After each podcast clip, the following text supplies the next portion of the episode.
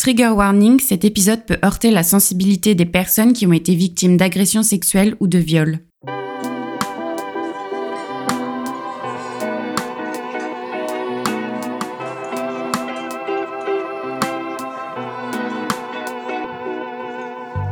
Salut chère auditorice, je suis Chanel Menti et tu écoutes Balance ton mot, le podcast de ton mois d'août.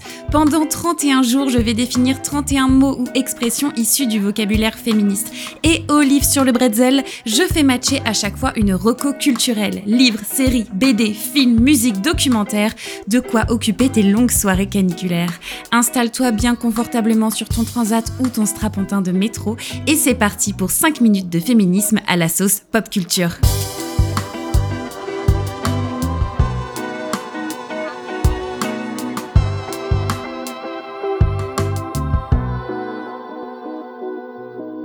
Épisode 20 sur 31, le viol, ça veut dire quoi? Je voudrais commencer cet épisode avec ces chiffres issus du livre Dis bonjour sale pute d'Emanuela Todorova, experte du premier épisode de la saison 2 de mon podcast principal Balance ta pépite. Est-ce que pénétrer une personne avec un doigt est un viol? 24% des Françaises et Français pensent que non. Est-ce que forcer une personne à faire une fellation est un viol? 24% des Françaises et Français pensent que non. Est-ce que forcer quelqu'un à avoir une relation sexuelle jusqu'à ce qu'elle accepte est un viol? 21% des Françaises et Français pensent que non. Pourtant, oui, tous ces actes sont des viols. Quand j'ai vu ces chiffres, je me suis immédiatement dit qu'un des épisodes de ce podcast devait définir ce mot de viol. Et c'est exactement ce que je vais faire aujourd'hui. Quand j'ai vu ces chiffres, je me suis immédiatement dit qu'un des épisodes de ce podcast devait définir ce mot de viol. Et c'est exactement ce que je vais faire aujourd'hui en m'appuyant sur la définition donnée par le site du gouvernement. Le viol, c'est un acte de pénétration sexuelle commis sur la victime ou sur l'auteur de l'acte avec violence, contrainte, menace ou surprise. La pénétration peut être vaginale, anale ou buccale, effectuée par le sexe de l'auteur du viol, par ses doigts ou par un objet. Les contacts bucogénitaux sont également considérés comme des viols.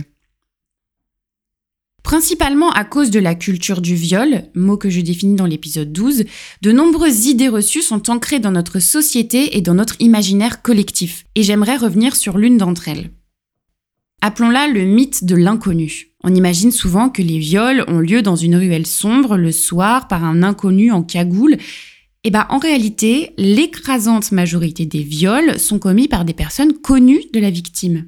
Le 22 février 2018, le Haut Conseil de l'égalité entre les femmes et les hommes rendait un rapport sur la question.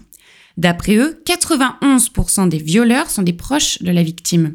On y apprend aussi que 47% des viols sont conjugaux. Alors, je vais peut-être casser un mythe, mais le devoir conjugal n'existe pas.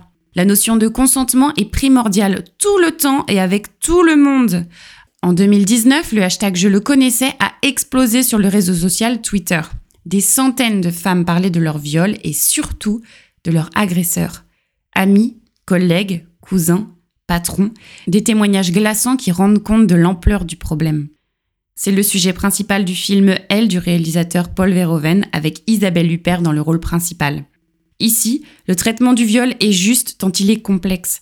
C'est donc l'histoire d'une femme hantée par le viol qu'elle a subi, ce que je trouve hyper intéressant, c'est qu'on ne retrouve pas les clichés habituels. Par exemple, le fait que l'agression ait eu lieu à son domicile et pas dans une rue sombre. Et on est clairement sur un film female gaze. Tu peux écouter l'épisode 13 si tu veux en savoir plus sur cette façon de raconter une histoire. Le rythme de ce thriller est extrêmement bien maîtrisé, l'angoisse nous tient tout au long des deux heures de film. Si vous voulez vous plonger dans une histoire à couper le souffle, je vous conseille le film Elle, dispo sur la plateforme Salto.